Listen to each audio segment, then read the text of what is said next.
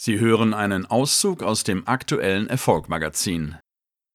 Das Zeitalter der lebenden Legenden. Jede Ära hatte ihre Helden, ihre lebenden Legenden. Im 15. Jahrhundert waren es Leonardo da Vinci und Michelangelo, im letzten Jahrhundert waren es Einstein, Edison und Rockefeller und nun im 21. Jahrhundert ist die Liste schier unüberschaubar.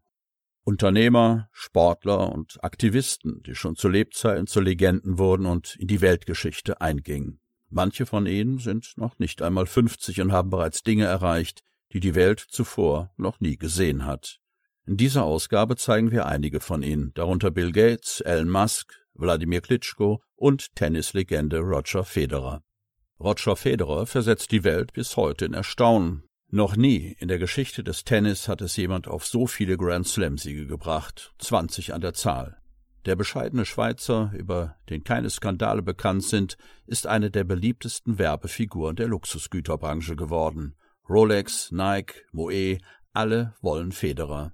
Dafür überweisen sie so viele Millionen, dass er bis heute ein unvorstellbares Vermögen verdient hat.